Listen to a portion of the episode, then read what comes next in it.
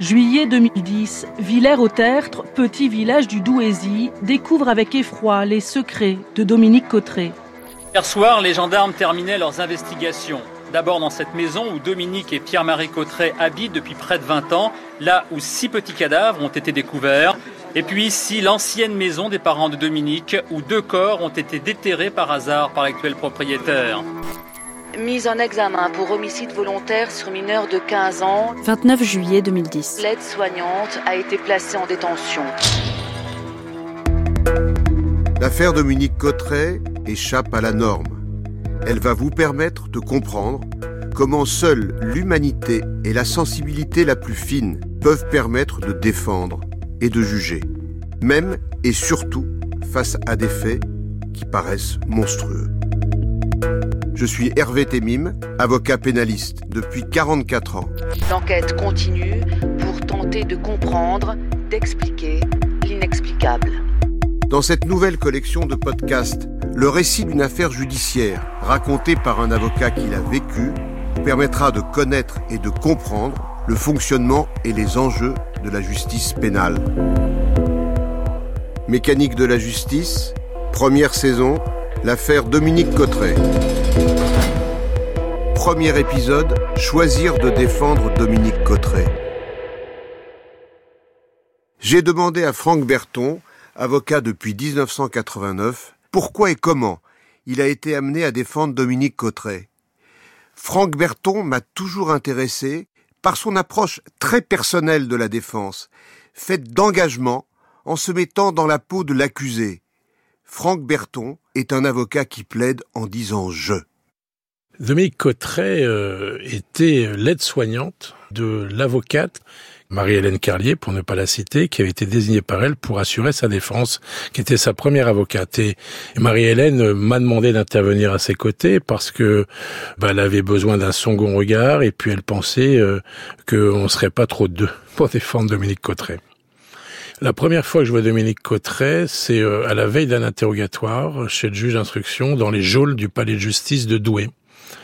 Je découvre une femme perdue, euh, qui euh, ne conteste pas les faits pour lesquels euh, elle va être interrogée et qui se demande comment ça va se passer. Donc c'est une première démarche, c'est une démarche de pédagogie sur le rôle de l'avocat, le rôle du juge d'instruction et finalement la place qu'elle va avoir dans le cadre de, de cette enquête et de cette instruction.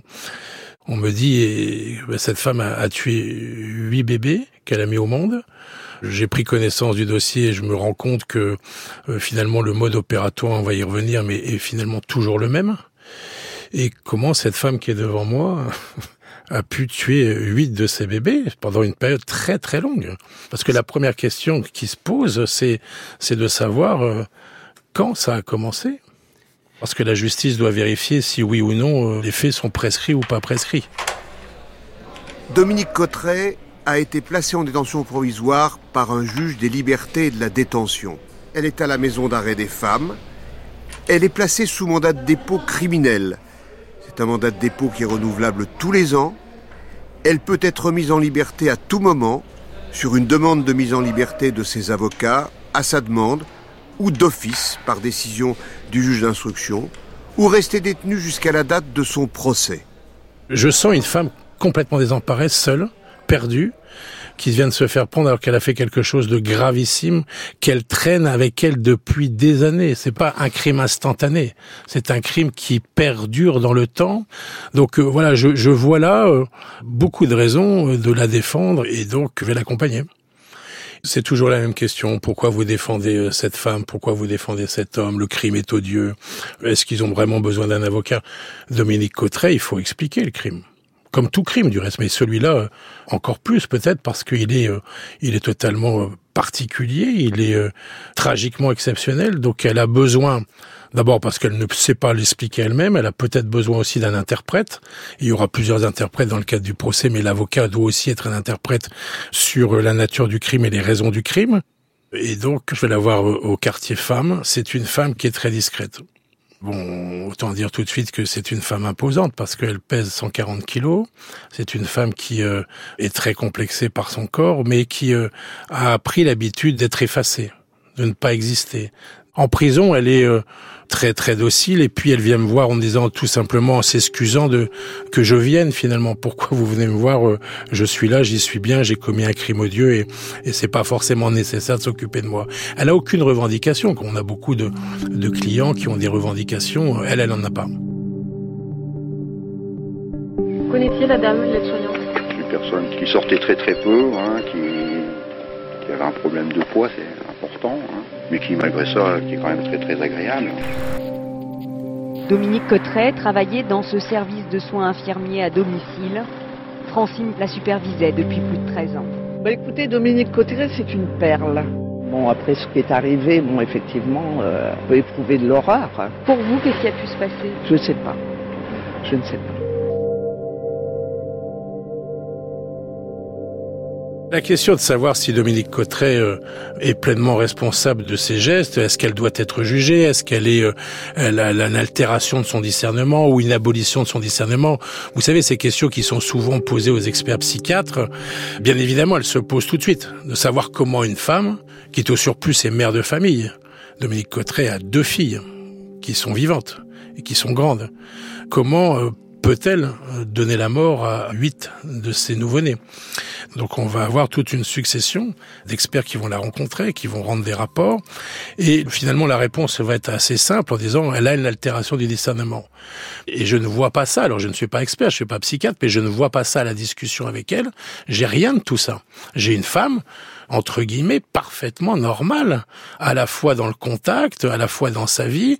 Je rappelle qu'elle était aide-soignante, donc euh, elle aide les gens à vivre, euh, à se soigner, et elle n'est pas là pour les tuer. Si on prend le, début de cette enquête et de cette instruction, en réalité, elle va tout de suite reconnaître qu'elle est l'auteur des faits. Et les questions sur l'explication et le pourquoi du crime ne sont curieusement pas posées immédiatement, comme si euh, c'était gênant. D'abord parce que je pense qu'elle s'est incapable d'y répondre. C'est un long chemin de compréhension pour elle comme pour les autres et comme pour son entourage. Donc on lui pose pas ces questions. C'est fur et à mesure et petit à petit que les questions vont être posées. Moi, je ne pose pas en qualité d'avocat la question à mes clients de savoir euh, finalement si oui ou non ils reconnaissent les faits, si oui ou non euh, ils sont coupables ou non coupables des faits pour lesquels euh, ils sont mis en examen ou renvoyés devant une cour d'assises. Là, Madame Cotteret, je la laisse développer son système de défense devant le juge d'instruction. Et elle va évoquer très rapidement devant le juge d'instruction les raisons de ces crimes. Et elle dira, mon père m'a agressé sexuellement depuis mon plus jeune âge, et donc euh, bah, les enfants était euh, le fruit, ou en tout cas je pouvais le penser, était le fruit de l'inceste. Et donc elle dira, je les ai tués pour cette raison-là. Le problème quand elle avance cette euh, cette raison, qui est une raison bien évidemment non pas excusable, mais c'est une raison qu'on peut entendre et qu'on peut comprendre, surtout dans le cheminement intellectuel qui est le sien, on a besoin de savoir si oui ou non c'est crédible. Alors on, on, lui demande, et c'est une question qui la gêne et à laquelle elle ne répondra pas euh, durant l'instruction, on lui demande mais quand cela a-t-il commencé? Quel est le premier moment où vous avez eu un rapport sexuel avec votre père? Vous aviez quel âge, etc. Et elle restera très évasive là-dessus. Et ça, c'est forcément quelque chose qui m'interpelle et qui interpelle le juge d'instruction, mais qui interpelle également le procureur de la République de l'époque de Douai, Monsieur Vaillant, qui suit énormément cette affaire, qui par exemple assiste à chaque interrogatoire, ce qui n'est pas commun. Mais il le faisait parce que l'affaire aussi est exceptionnelle. Sept mois après son interpellation, Dominique Cotteret aurait hier, devant la juge d'instruction de Douai, raconté son histoire. Elle aurait tué les huit bébés parce qu'elle ne voulait pas garder les enfants de ce père. Elle aurait également indiqué l'avoir prévenu après avoir tué le premier. On sait néanmoins aujourd'hui, grâce aux expertises ADN, qu'au moins six de ces enfants sont bien du mari de Dominique Cotteret. Un doute subsistant sur deux d'entre eux faute d'ADN de qualité suffisante.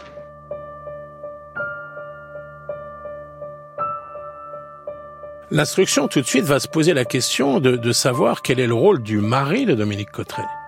Cet homme qui vit avec elle, qui est ouvrier, auquel elle prépare tous les matins sa gamelle pour aller travailler, qui donne l'impression d'être un couple uni, un couple avec deux enfants qui euh, vit dans une petite maison euh, de la banlieue de Douai, qui est un couple manifestement euh, qu'on peut rencontrer dans chaque village de France. Huit grossesses, comment ne voit-il pas euh, que sa femme est enceinte? Première question qui est posée par le juge d'instruction et par la justice. il répondra, ben non, écoutez, avec le poids de ma femme, euh, il était difficile pour moi de faire la différence entre euh, la période à laquelle elle aurait pu être enceinte et la période où elle ne l'était pas. Bon, on lui dit oui, mais monsieur, votre femme déclare dans l'instruction que aurait-elle perdait les os au moment d'accoucher dans, dans le lit conjugal? Et il a cette réponse incroyable qui, du reste, personne ne pouvait comprendre qu'il pouvait répondre ça, mais c'est ce qu'il a répondu. Écoutez, madame, moi, il m'arrivait d'être incontinent, euh, et donc je me posais pas la question de savoir euh, euh, si c'était dû à ma femme ou à moi-même. C'est on marchait sur la tête quand même. C'était une question qui était posée. Et il répond ça dans le dossier tout dans ce dossier est invraisemblable. Et les réponses du mari, elles sont totalement invraisemblables. On sait par l'instruction que les corps, lorsque elle tuait ses, ses nouveau-nés, souvent elle accouchait dans, dans les toilettes, euh, donc elle, les étouffait. Euh, ensuite, elle les emmenait dans le panier à linge de la salle de bain. Euh, il y avait tout un chemin que le corps du nouveau-né prenait. Elle le laissait très longtemps dans le panier à linge. Et enfin, après, elle mettait les corps dans des sacs au pied de son lit. Donc le juge d'instruction euh, pose la question au mari qui est convoqué en disant mais écoutez monsieur, les corps sont restés pendant très longtemps au, pied de votre lit. Euh, on sait qu'il y a eu à un moment donné euh, quatre à cinq corps de nouveau-nés qui étaient là et il dira mais madame oui il y avait peut-être une odeur mais ça ne ça ne me dérangeait pas. Je n'avais pas conscience que il pouvait y avoir ça au pied de mon lit et il dira de la manière qu'il avait parlé de son incontinence, il dira oui mais je sentais des pieds. Ça paraît fou, c'est délirant, mais c'est ça la réalité du dossier et de l'implication éventuelle du mari. Alors à tel point qu'à trois reprises, il faut le signaler, le procureur de la République demandera que le mari soit mis en examen.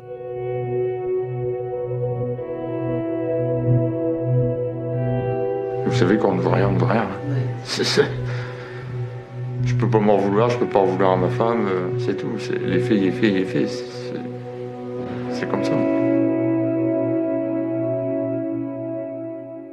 Le mari ne sera jamais mis en examen, la juge d'instruction, estimant que rien au dossier laissait penser que le mari était au courant des faits et gestes de sa femme, nonobstant, j'avais dire, la multiplicité des faits, parce que, bon, sur une fois, deux fois, trois fois, là, on a huit reprises quand même, avec à chaque fois le même processus de dépôt des corps dans la chambre. Que sait-on de la vie d'une femme, de sa solitude, de ses démons Comment comprendre ce qui nous dépasse? Dominique Cotteret, elle, affirme simplement Ce n'est la faute de personne, c'est moi, seulement moi. Le premier combat que moi je mène dans l'instruction, c'est d'essayer de, comprendre à la fois sur le plan de la personnalité ce qui s'est passé dans la tête de Dominique Cotteret, mais aussi quand même compte tenu du nombre de corps, de savoir quand les faits se sont déroulés. Donc le premier combat, c'est un combat juridique que je mène sur la prescription en disant euh, on a découvert les corps trop tardivement, on peut plus poursuivre cette femme. C'est trop tard. On l'a découvert parfois plus de 20 ans après les faits, et donc c'est trop tard. Et alors, il y a tout un débat juridique qui va se mener, même jusqu'à la Cour de cassation, le plus haute instance judiciaire française viendra dire non, en réalité, il n'y a pas de prescription dans cette affaire, elle doit être jugée pour ses faits. Pour la Cour de cassation, les grossesses de Dominique Cotrez ont été masquées par son obésité, un obstacle insurmontable aux poursuites judiciaires, justifiant la suspension du délai de prescription. En matière criminelle, c'est une première. Ni le mari ni l'entourage de Dominique Cotrez n'ont jamais rien soupçonné. Face au juré, elle répondra seule de ses actes. Donc là va s'instaurer un troisième débat, le débat qui consiste à savoir ce qu'on va faire de Dominique Cotteret dans l'attente de son procès. Elle reconnaît les faits, elle les explique. Plusieurs experts viennent dire qu'elle a l'altération de son discernement. J'obtiens sa mise en liberté. Et donc elle va être placée sous contrôle judiciaire dans l'attente de son procès après deux ans ou un peu plus de deux ans de détention provisoire. Le procès va pouvoir avoir lieu, un procès lourd et haletant. Comment juger Dominique Cotteret Et comment la défendre? Qui est-elle? Est-elle responsable de ses actes? Pourquoi a-t-elle agi ainsi? Et comment est-il possible que son mari n'ait rien vu, rien su?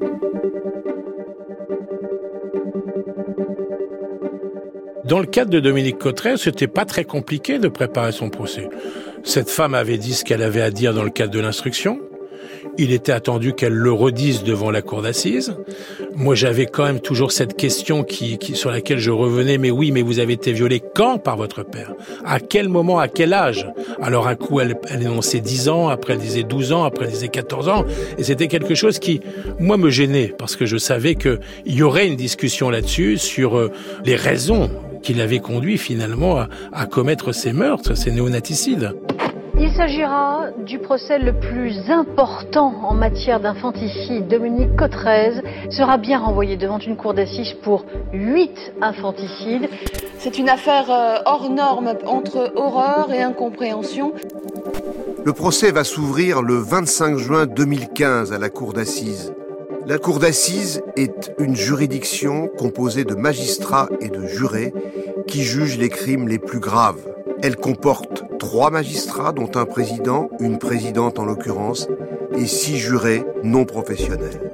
Dominique Cotteret y comparaîtra libre. Le procès doit durer une semaine. Il suscite une émotion et une curiosité énormes dans le monde entier. Comment appréhender des faits aussi graves, surprenants, déroutants? Quelle doit être la réponse de la justice? Monstre ou victime Qui est Dominique Cotteret Deuxième épisode, le procès.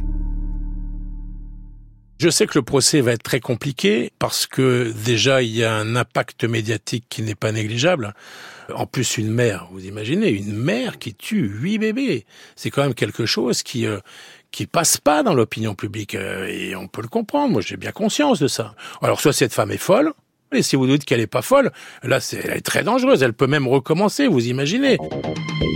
A woman has gone on trial in northern France accused of killing eight of her newborn babies. Dominique Cotters confessed in 2010. Los reagieren die Bewohner von Villers-au-Tetre auf die Neuigkeiten aus ihrem Ort. In dem 700 Einwohnerdorf vont assister au raz-de-marée médiatique. Des chaînes de télévision françaises, belges, anglaises, espagnoles, allemandes se sont installées devant la maison où plusieurs corps de nouveau-nés ont été retrouvés. Vous savez, euh, il y a même les télévisions coréennes qui demandent à m'interroger parce que ça fait suite à l'affaire Courgeot. Des gros titres euh, s'emparent de ces qualificatifs euh, les plus abjects les uns que les autres. Et en plus, ma cliente est libre. Donc, elle arrive libre au procès. Je, je fais quelque chose que je ne fais jamais. C'est-à-dire que je vais la chercher avant l'audience en voiture pour pénétrer dans la cour de la cour d'assises, à l'abri de la presse, à l'abri des journalistes. On arrive très tôt à l'audience. Et elle est, elle est pas dans son box. La présidente de la cour d'assises décide de ne pas la mettre dans son box. Elle, elle l'installe sur une petite chaise devant la cour. Et et Dominique Cotteret est posé là, et il va falloir exposer aux jurés de la cour d'assises et aux magistrats de la cour d'assises composant la cour d'assises de Douai pourquoi elle a tué huit bébés. Dominique Cotteret entre dans la cour d'assises pleine à craquer, terrorisée, tremblante, seule sur sa petite chaise, comme exposée à la foule, elle éclate en sanglots. Face à elle, son mari et ses deux filles. Cet homme à qui elle a caché ses grossesses, les cadavres de ses bébés et les relations sexuelles non consenties que lui imposait son père depuis l'âge de 8 ans.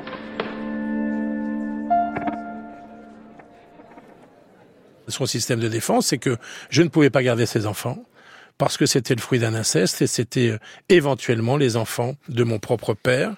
Et nous allons comme ça euh, essayer de tenter, avec Marie-Hélène Carlier, d'expliquer son crime tout simplement. En France, on ne choisit pas les jurés.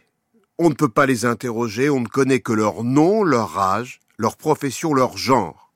Ils sont tirés au sort sur une liste et l'avocat peut les récuser jusqu'au moment où ils s'assiéront dans leur fauteuil de juge. Se pose la question, lorsque le procès s'ouvre, lorsque la présidente va tirer les jurés, de savoir si on va prendre plus d'hommes que de femmes dans, dans la composition du jury. On va se dire, on va pas prendre de femmes parce qu'elles sont mères. Mais on va pas prendre d'hommes parce qu'ils sont des pères et donc ils vont pas supporter qu'une mère puisse tuer ses enfants. C'est insoluble comme question, on ne peut pas répondre à ça. Mais on fait choix quand même de prendre plus de femmes que d'hommes. Après le tirage au sort des, des jurés, les débats vont s'ouvrir sous la présidence de Madame Second, il faut la citer, qui est une présidente de cour d'assises remarquable. Tout procès criminel est généralement géré en deux phases. La personnalité de l'accusé et les faits. Donc là, on va commencer par la personnalité de l'accusé. Qui est Dominique Cotteret euh, Quand est-ce qu'elle a eu ses enfants Quand est-ce qu'elle s'est mariée euh, Ce qu'elle a fait de sa vie Donc tout ça aide à, à la compréhension finalement future du de l'examen des faits et des crimes qu'elle a commis. Mais on est quand même dans une toujours dans une certaine tension dans cette affaire parce que même quand on examine la personnalité, on est en lien avec les faits. Et donc, euh, on a toujours, toujours, à un moment donné, l'envie qu'on aborde et qu'on rentre, ça y est, dans le vif du sujet, dans le, dans les débats. Euh, alors, madame, quand est-ce que ça s'est passé, etc., etc. Et ça, ça prend du temps. Ça vient pas tout de suite, ça vient pas dans les premiers jours. Et la présidente est patiente. Elle interroge Dominique Cotteret avec patience. Mais Dominique Cotteret parle tout doucement, elle a, elle a pas beaucoup de vocabulaire, même si elle c'est une femme intelligente, hein, il n'y a pas rien à dire, mais mais elle est très timide en réalité. Elle, elle, elle est pas expansive. Vous savez, elle est posée pratiquement au milieu de la pièce, au milieu de l'audience, à côté de la barre, et nous, nous sommes les avocats juste derrière elle. Et moi, je peux lui parler, contrairement à de nombreux procès où les accusés sont derrière nous, là, elle est devant moi. Souvent, on dit que le box protège l'accusé parce que on le voit pas intégralement, mais Dominique Cotteret, on la voit, tout le monde la regarde. En réalité, elle, sait que tout le monde la regarde, que les regards des gens sont posés sur elle. Comment cette femme a-t-elle pu faire ça? Et donc déjà, ça la paralyse parce qu'elle peut pas s'exprimer ou elle sait que on n'est pas dans le cabinet d'un juge d'instruction où il y a que le juge, l'avocat et peut-être le procureur. Non, là, il y a des, dizaines de, de perdus qui la regardent, donc ça la paralyse. Elle est honteuse et elle n'a pas envie qu'on aborde publiquement les faits pour lesquels elle va être jugée, mais elle sait que ça va se passer et qu'elle ne va pas pouvoir échapper à un certain nombre de questions. On l'a préparée à ça. Il faudra y répondre, Madame Cotteret, aux questions. Mais elle n'a pas envie. Cet après-midi à la barre, elle est venue raconter sa vie, son enfance. À l'école, on m'appelait la grosse, mon poids a toujours été mon drame, dit-elle. Je pèse 160 kilos. Moi, j'ai beaucoup protégé physiquement Dominique Cotteret pendant ce procès. D'abord parce que j'avais une proximité avec elle, j'étais juste derrière, et parfois j'avais le sentiment que je pouvais faire rempart à la salle, ou de l'autre côté rempart à la cour. Et je pense qu'elle sentait cette présence derrière elle, ce qui fait que, bah, quand les questions étaient posées, elle, elle y répondait. Mais elle avait besoin de ça. Non seulement Franck Berton protège chaque cliente, y compris physiquement, mais comme à chaque fois, dans chaque plaidoirie, dans chaque procès, il l'incarne. Il conjugue ses verbes à la première personne du singulier. Il dit je, mais il parle pour elle.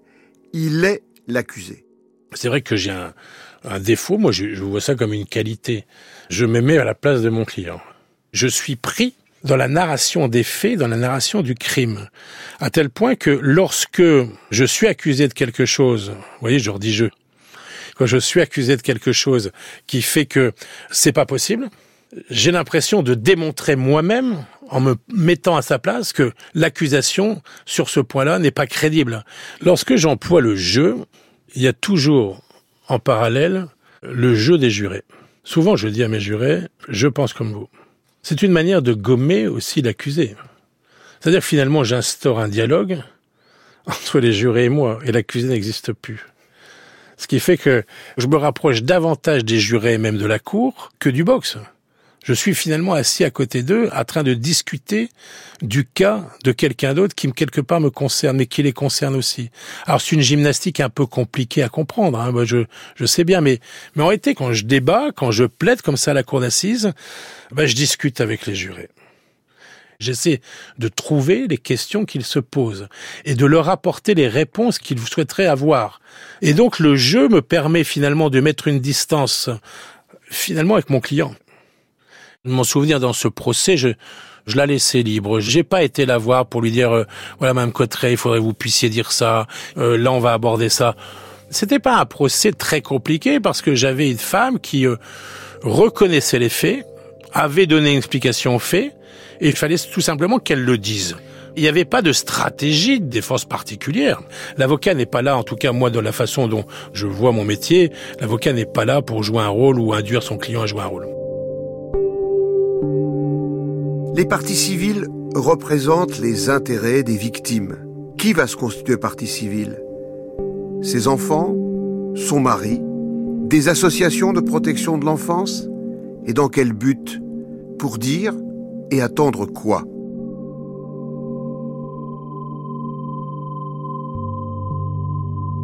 À l'ouverture du procès, on a vu se constituer toute une série de parties civiles.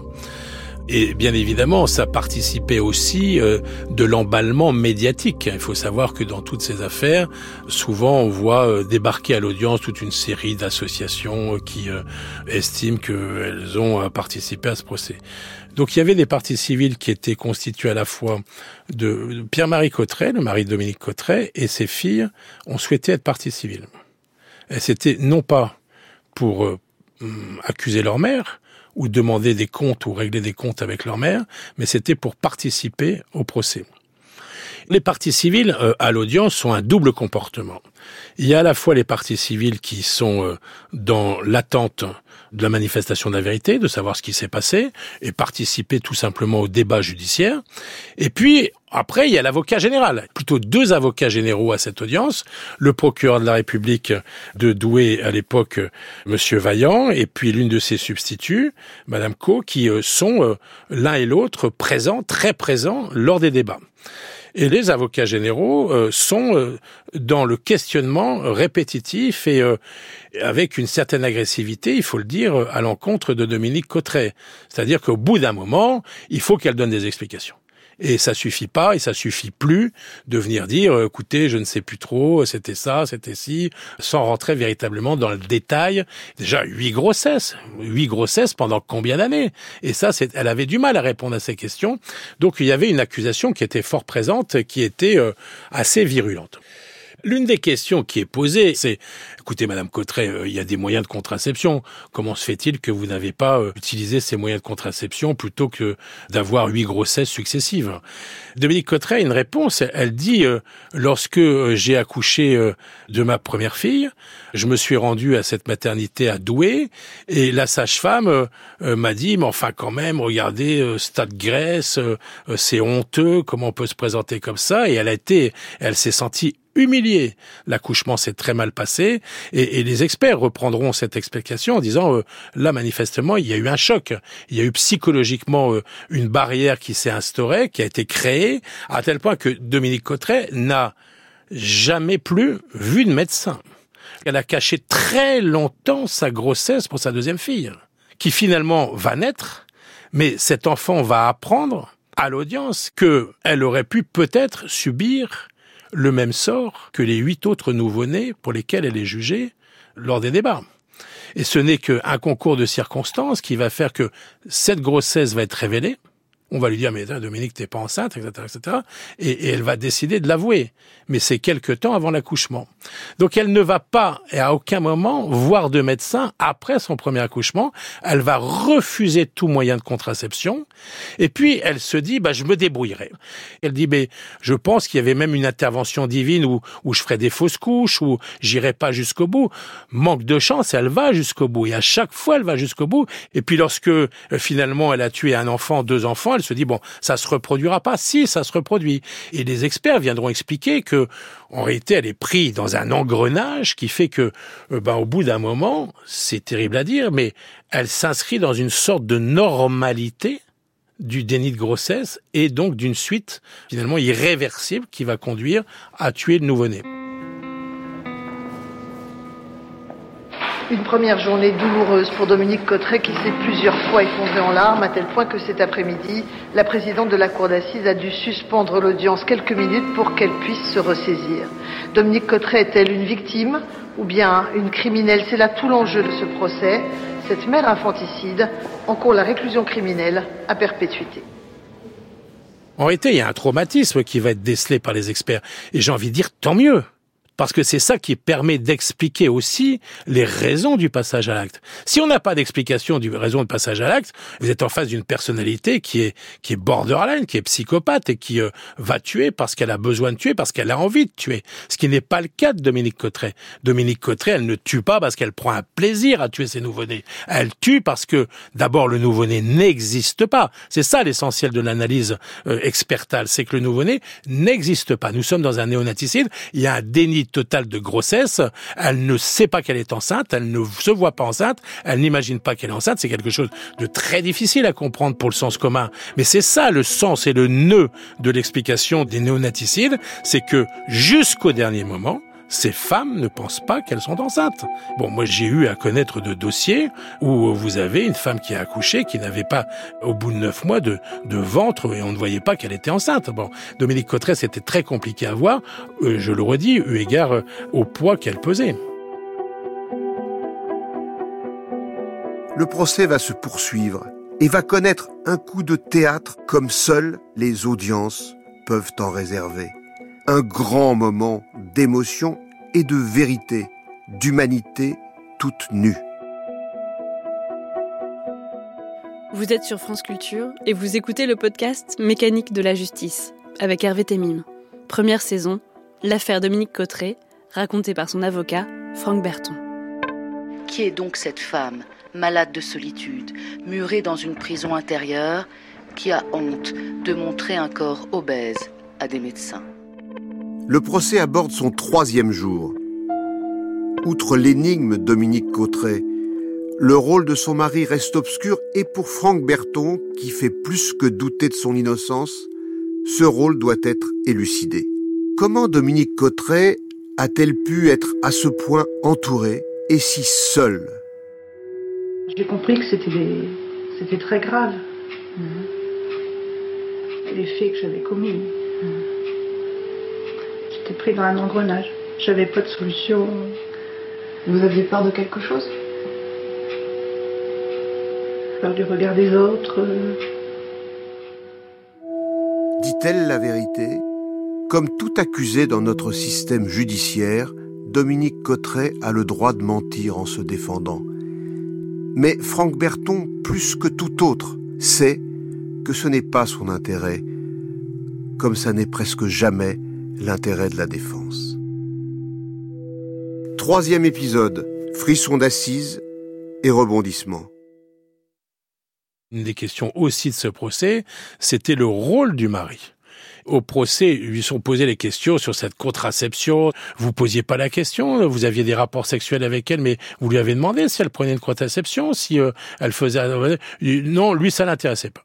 Voilà. Lui, il répond que euh, ça, c'est des histoires de, de, femmes, que lui n'a pas être intéressé par ça, euh, bah, qui font, euh, pardonnez-moi l'expression, leur affaire, et puis que c'est comme ça.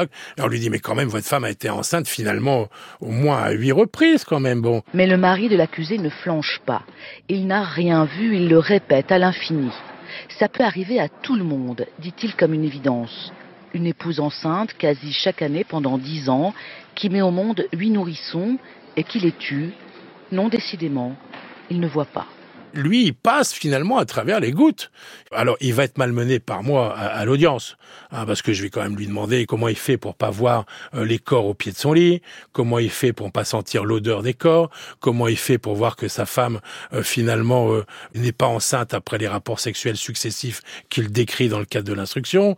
Comment fait-il pour être un spectateur finalement de tout ça sans en être un acteur, quelqu'un qui aurait pu à un moment donné se pencher sur elle en lui disant mais mais, comment ça se fait euh, T'as pas l'air bien parce que elle était pas bien, Dominique Cotteret, pendant ses grossesses.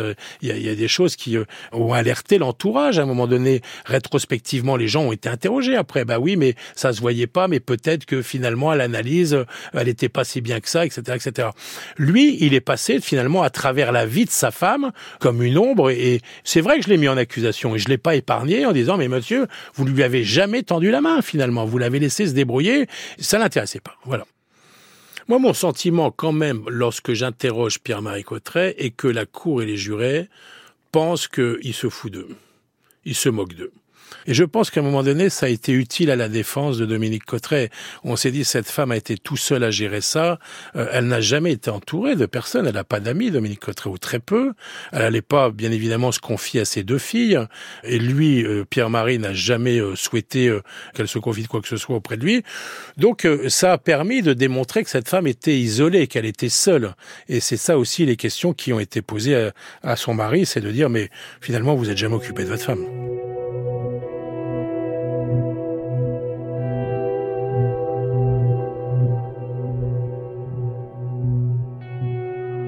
Et puis, lorsque les faits vont être abordés, Elle dit, écoutez, euh, voilà, mon explication, c'est que d'abord, je conteste pas les faits, j'ai tué ces, huit enfants, je le regrette, j'ai honte, euh, il faut me punir, etc., etc. Mais je l'ai fait parce que, eh ben, je pensais que c'était les fruits de, de mon inceste subi par les violences sexuelles et les, viols de mon père, etc., etc. Ce que je précise, c'est que le père, bien évidemment, ne peut pas témoigner parce qu'il est mort. Et donc, euh, il y a que Dominique Cotteret qui dit ça. Pendant l'instruction, on demande, Madame, euh, est-ce que vous en avez parlé par exemple à vos frères et sœurs? Et on interroge les frères et sœurs. Et aucun ne vient euh, confirmer euh, ça en disant mais jamais je suis sûr que notre père nous l'a pas violé, etc., etc. Et, et s'installe finalement un doute sur cette explication qui est évoquée par Dominique Cotteret. C'est-à-dire qu'on dit, mais madame, il n'y a personne dans l'entourage, personne, personne, personne vient décrire un comportement anormal de votre père avec des scènes sexuées, etc., etc. Mais à la cour d'assises, comme elle l'avait fait dans le cadre de l'instruction, euh, elle dit au juré, elle dit, écoutez, voilà mon explication, voilà pourquoi j'ai fait. Et une fois qu'elle a avancé cette explication, vous la prenez ou vous la prenez pas. Mais moi, je sens que ben, ça convainc pas. C'est ce qu'on appelle, le, nous les avocats, le sentiment d'audience. Mais je sens que d'abord, l'avocat général n'y croit pas. Il l'avait déjà manifesté dans le cadre de son réquisitoire définitif euh, à la clôture de l'instruction. Il avait dit, je ne crois pas à cette explication. Et je sens la présidente euh, non pas hostile, mais dans une recherche de quelque chose d'éléments qui viendrait conforter cette explication. Et elle ne les a pas, ces éléments. Elle n'a pas d'éléments temporels, elle n'a pas d'éléments, elle n'a pas de scène. La présidente lui dit, mais quand même, madame, c'est un peu curieux, parce que vous nous dites que votre père vous a violé, mais au moins, à, quel âge ça s'est passé? Vous pouvez peut-être essayer de dater, à quel, dans quelle classe vous étiez, etc., etc. Silence. Pas d'explication. Et je sens que Dominique Cotteret, finalement, là, rebascule. Euh, dans, une perception d'un monstre. Et que elle ment. Pierre-Marie Cotteret dit qu'il aime Dominique, mais son amour a des limites. À la barre aujourd'hui, il affirme désormais qu'il est impossible qu'elle ait été violée par son propre père. Je ne la crois pas, dit-il catégorique. Elle, prostrée sur sa chaise, lui tourne désormais le dos. Cet après-midi, la sœur de l'accusé a témoigné et elle non plus ne croit pas à l'inceste. Elle avait pourtant affirmé le contraire pendant l'enquête.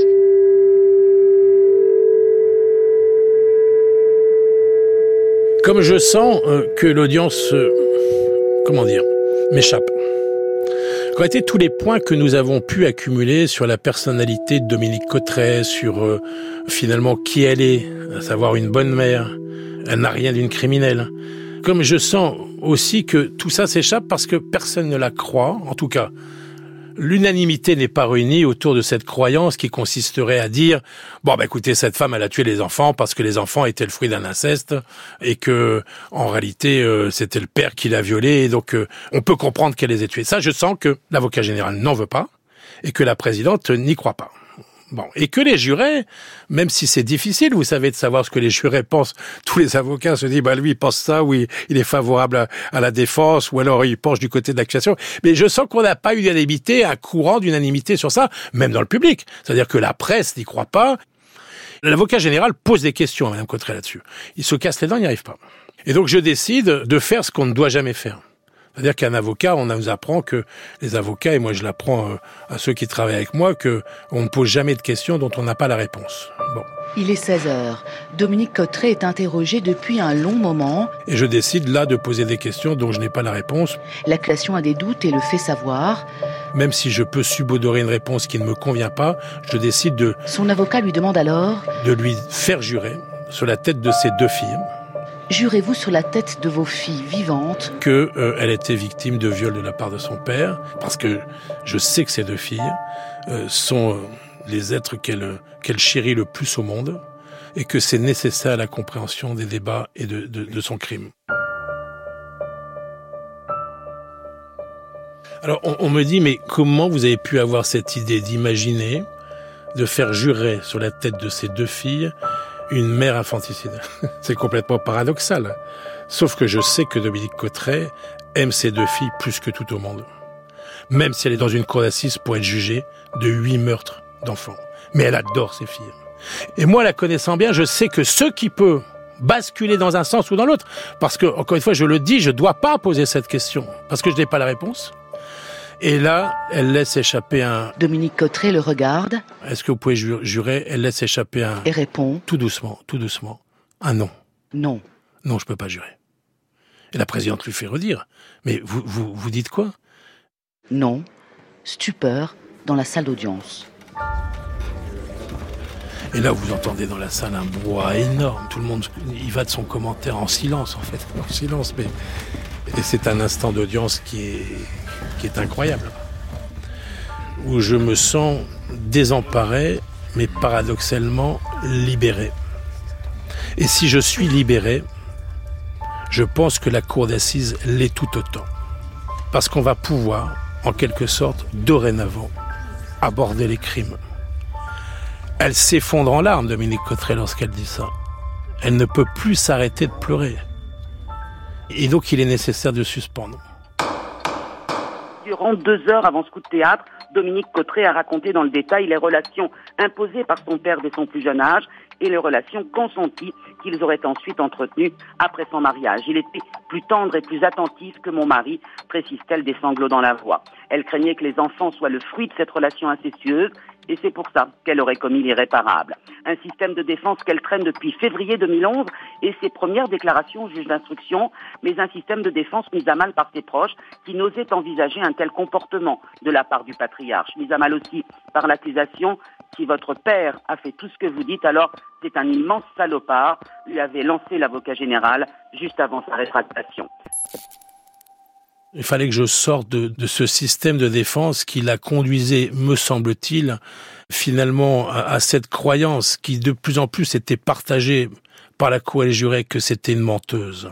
Et si elle mentait, on ne pouvait rien faire pour elle, et la peine allait être terrible parce que ça voulait dire que finalement elle avait tué volontairement huit enfants, huit nouveau-nés, et que elle avait au pire accusé son père un homme mort de viol.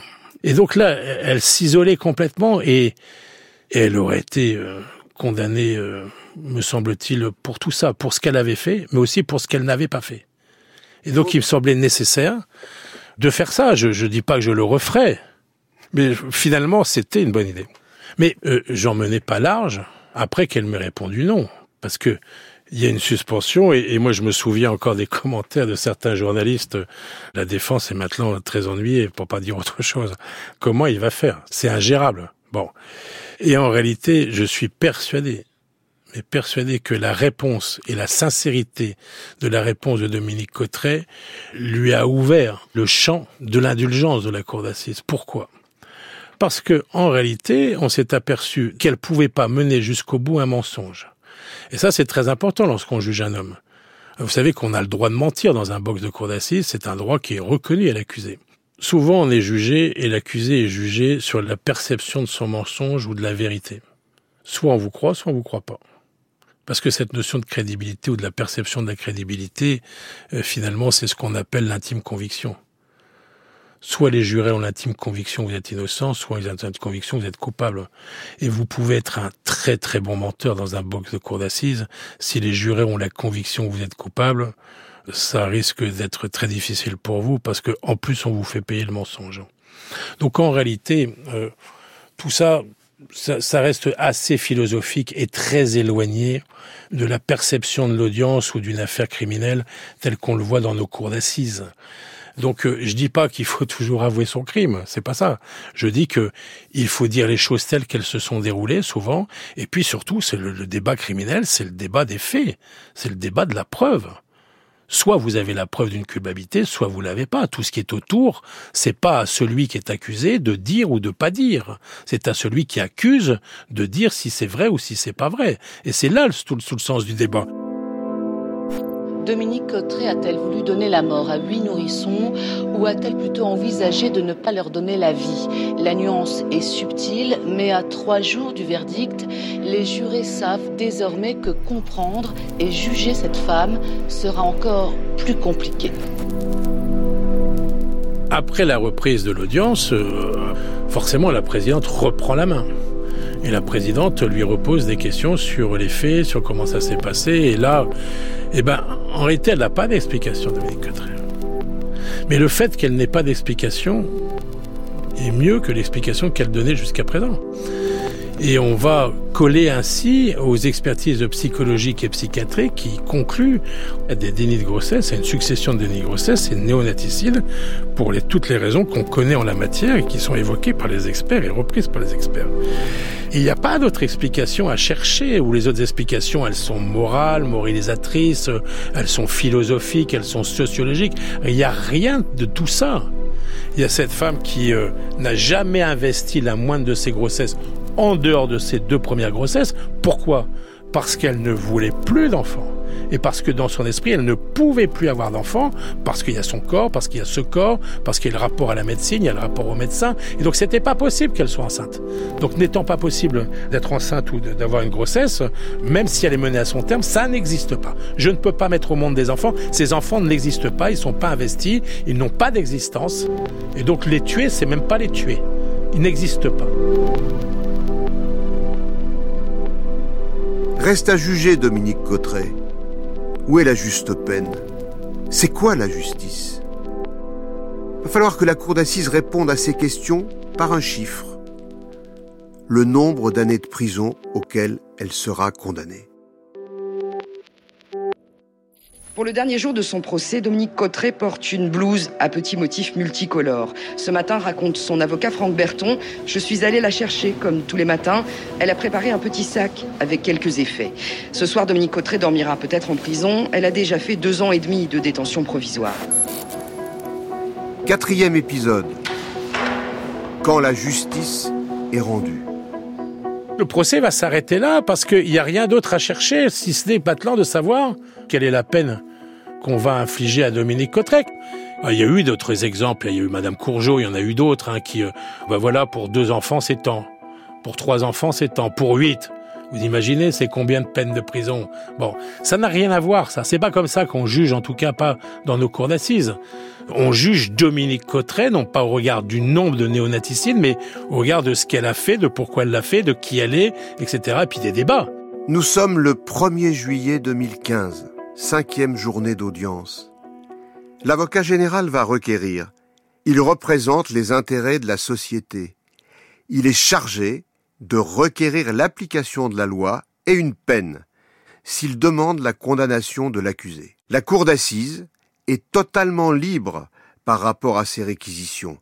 Elle peut le suivre, aller au-delà, comme acquitter l'accusé quand les avocats généraux vont requérir, il y en a un qui va euh, s'attacher euh, à la lecture du dossier d'une manière euh, très accusatoire, c'est Madame Co. Et Monsieur Vaillant, lui, va beaucoup plus sur la nature de l'affaire, sur la perception dans la société de tels faits. Et l'un et l'autre sont pas enclins à pardonner Dominique Cotteret de quoi que ce soit.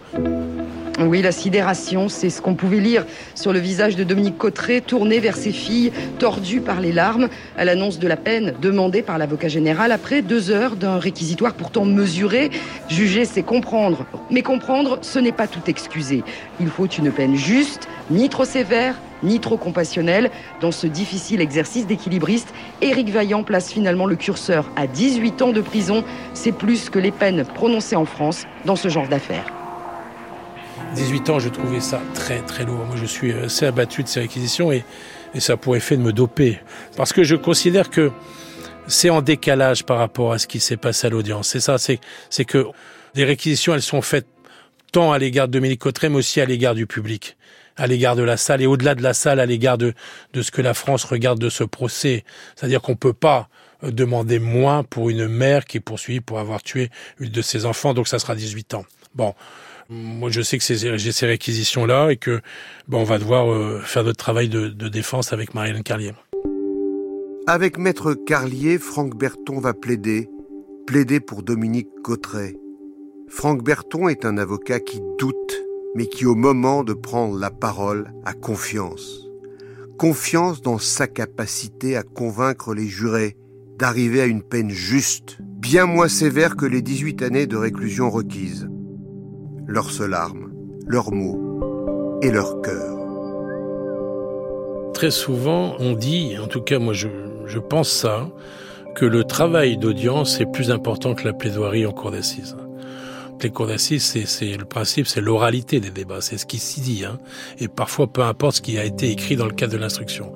Donc euh, souvent, c'est là que ça se passe, c'est pendant les jours d'audience, avec les interrogatoires des témoins, avec les interrogatoires des policiers, avec les, les preuves qui sont analysées, etc. Et la plaidoirie, c'est un peu souvent, on dit ça, c'est la cerise sur le gâteau. Mais, mais, dans certaines affaires, et je pense que dans l'affaire de Madame Cotteret, la plaidoirie est importante parce qu'on véhicule des idées dans cette plaidoirie qui ne peuvent pas être véhiculées ou abordées à l'audience le, le sens d'une sanction, le sens de la peine, l'avenir, la réinsertion, tout, tout ça, ça peut pas être vu dans l'audience. Et donc, euh, dans certaines affaires, oui, la plaidoirie est importante. Les jurés partent avec euh, vos mots qui, qui résonnent quelque part, ils doivent résonner. Alors, je pense que euh, c'est pas manquer de, du tout d'humilité, mais que la plaidoirie chez Madame Cotteret, peut-être a-t-elle été utile. Je vous la confie, lance l'avocat au juré de la cour d'assises. Ramenez-moi Madame Cotteret dans l'humanité. Ramenez-la avec une peine admissible qui fera que cette femme va enfin sortir des larmes, de la souffrance et de l'isolement. La voix rocailleuse de Maître Berton se fait plus douce. Elle ne demande rien, Dominique Cotteret. Alors moi, je vous le demande pour elle. Elle vous dit aidez-moi. Pour la juger, il faut se mettre à sa hauteur. On doit essayer. Ce n'est pas une perverse qui est dans la jouissance de ses crimes. Moi, je la trouve belle, Dominique Cotteret. Et je commence en disant Dominique Cotteret, vous êtes belle et je vous aime. En réalité, elle est belle dans ce qu'elle est et dans ce qu'elle est apparue aussi de sa vie, de l'audience et d'un certain nombre de choses qu'elle a pu faire. Elle a traversé ça toute seule. Son mari ne l'a jamais aidé, elle n'a pas pu en parler à ses enfants, ses frères et sœurs l'ont jamais considéré. C'était la grosse Dominique Cotteret. Du reste, son mari l'appelait gros. Pas grosse, mais gros. Gros, prépare-moi ma gamelle. Gros, fais ci, gros, fais ça. Donc, Dominique Cotrel n'a jamais, jamais été aimé. Et donc, il était nécessaire, me semble-t-il, de la ramener dans le monde des vivants, dans, dans cette humanité que constitue aussi une cour d'assises. Et puis, je l'ai laissé au juré, hein, tout simplement, et, ils sont revenus euh, avec cette peine. L'accusé s'approche du micro. Ses derniers mots ne sont qu'un cri. Pardon, pardon à mes filles, à mes frères et sœurs. Les sanglots l'empêchent de continuer. Les jurés sont partis délibérer un peu avant 11 heures. L'avocat se doit douter. Pourquoi? Parce que les jurés doutent. Alors moi, j'ai pas à douter de mon client. Moi, je doute constamment de l'histoire qu'il peut raconter. Je doute constamment dans une enceinte judiciaire. Pourquoi? Et je le redis, parce que les jurés doutent. Ils doutent dès la première heure, parce qu'on leur explique dans leur serment qu'ils prêtent, une fois qu'ils sont tirés au sort, que le doute profite à l'accusé. C'est comme ça, c'est constitutionnel. Ils doivent lever la main droite et dire je le jure. Et donc l'avocat se doit de douter. Il n'y a pas pire avocat dans une enceinte criminelle qui dit mais moi je vais vous dire la vérité, c'est pas vrai. Alors, dans certaines affaires, bien évidemment, la vérité, elle est palpable, elle est évidente. Il y a plein de dossiers où la vérité est là, elle est posée, elle est, acquise au bout de quelques heures, au bout de quelques jours de débat. Mais très souvent, il faut douter de ça. Et c'est parce qu'on doute qu'on arrive à expliquer le crime, à expliquer l'accusé, et à faire que le verdict soit acceptable.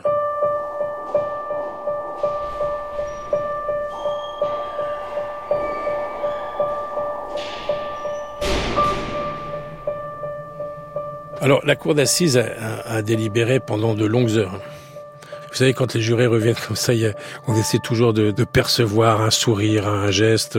On perçoit rien parce que les présidents leur disent, les avocats vont vous regarder, tout le monde va vous regarder, surtout rien, pas de manifestation d'opinion. Dominique Cotteret a été condamné à 9 ans de prison par la Cour d'assises du Nord. Des jurés plutôt cléments qui ouvrent la voie à une autre façon de juger ces femmes aux confins de la psychiatrie et de la justice. Les deux filles de Dominique Cotteret, Emeline et Virginie, ont été tout au long de ce procès sans doute ses meilleures avocates, plus que reconnaissantes hier. Merci, merci aux jurés. Merci de l'avoir comprise. Merci. de nous avoir compris et de l'avoir comprise. Ils nous la rendent dans, dans très peu de temps. Elle ne sera plus jamais toute seule, puis qu'elle profite de ses petits-enfants. Grand-mère, elle changera pas. Elle était une bonne grand-mère et elle sera toujours une bonne grand-mère. On espère que les gens l'ont compris.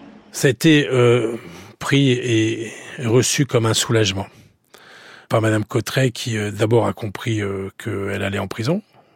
Et puis nous, on a eu en défense le sentiment que bah, justice avait été rendue, qu'on avait été entendu et que on rendait aussi à cette femme de l'humanité. et que tout avait été dit. Et tout avait été surtout compris. Donc, euh, bah, elle a dit au revoir à ses filles, elle a dit au revoir à son mari, et puis elle a été emmenée par l'escorte en maison d'arrêt. C'est toujours, bien évidemment, vous savez, un moment très difficile hein, lorsque vous avez un, client qui est libre et qui euh, vous avez le bruit des menottes qui, retentit dans la salle d'audience. Euh, c'est toujours quelque chose d'assez particulier. Mais là, encore une fois, elle s'y attendait et puis surtout, elle acceptait. L'avocat général a tout de suite dit qu'il n'attacherait pas appel. Nonobstant le fait qu'il n'avait pas été suivi dans ses réquisitions, il a dit qu'il trouvait que la peine était juste et que bon, euh, on en restait là. Donc il n'y a pas eu d'appel euh, envisagé par le parquet général. Madame Cotteret euh, n'a bien évidemment pas interjeté appel de cette décision. Et elle a purgé le reste de sa peine dans le Nord, à la prison pour femmes de Sequedin. J'ai suivi son exécution de peine et on a présenté, lorsqu'elle était à mi-peine, une demande de libération conditionnelle qui a été euh, pas acceptée la première fois, qui a été acceptée la seconde fois. Donc elle n'est pas sortie aussi vite que ça. Et elle a pu, euh, un peu plus que mi-peine, recouvrer euh, sa liberté. Elle est aujourd'hui réinsérée dans notre société. C'était aussi le sens de la décision de la cour d'assises. En tout cas, c'est comme ça que moi je l'avais perçu. C'est-à-dire que il fallait aussi qu'elle puisse se réinsérer comme tout criminel condamné. Elle a repris son métier d'aide-soignante. Et puis elle vit cachée. Et je pense qu'elle a le droit à l'oubli. Voilà.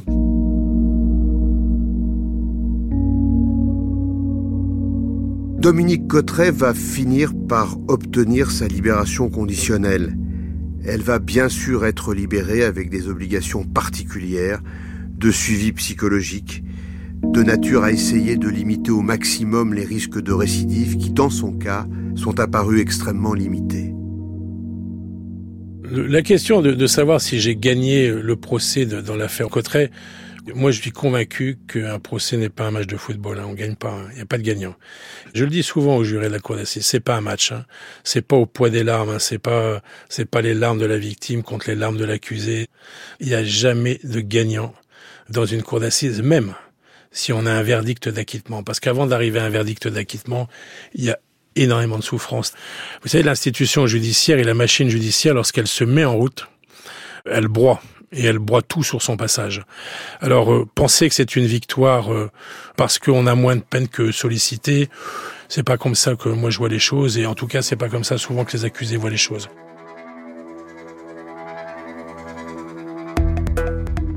Je cite souvent cette, phrase de Montesquieu qui dit que quand la justice devient folle, l'humanité est perdue.